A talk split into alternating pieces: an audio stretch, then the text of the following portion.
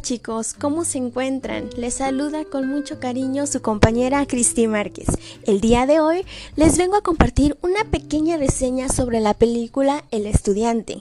Esta película tiene como protagonista a Chano, un adulto mayor de aproximadamente 70 años que decide un día ingresar a la universidad. Con apoyo de su hija y en compañía de su esposa, lo logra. Juntos acuden y él se inscribe. Se inscribe a la Gran Universidad de Guanajuato.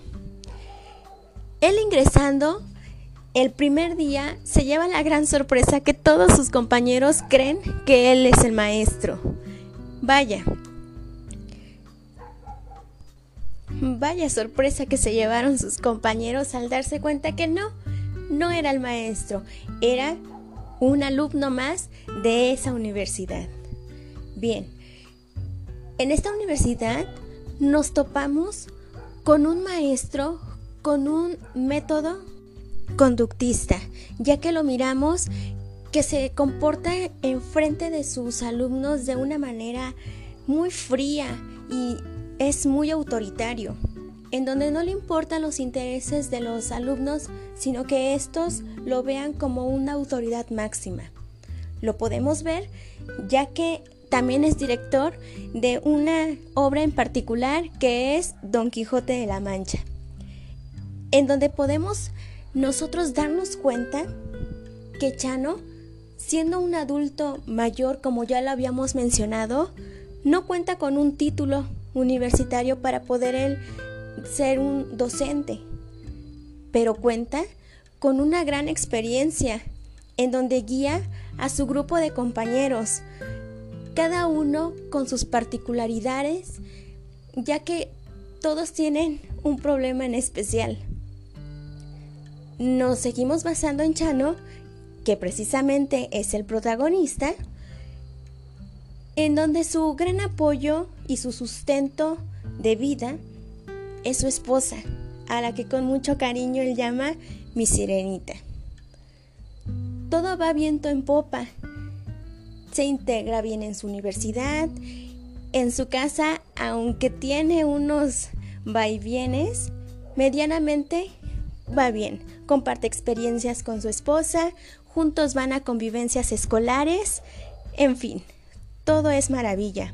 Hasta que un día muy triste Sirenita se nos muere. Se muere Sirenita y pues Chano se decae. Se decae y deja de asistir a la universidad que él con tantas ganas entró.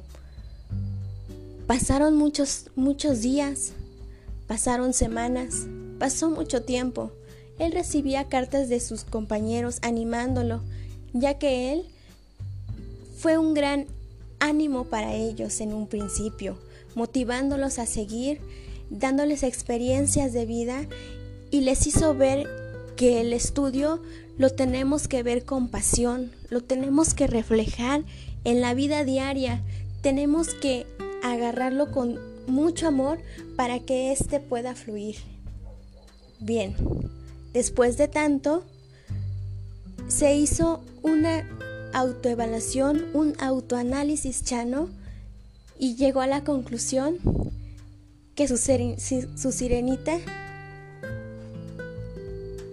no había muerto, que su sirenita ya había despertado de este sueño que es la vida. Así que agarra fuerzas, y lo intenta de nuevo, con el afán de terminar, ahora sí, su universidad.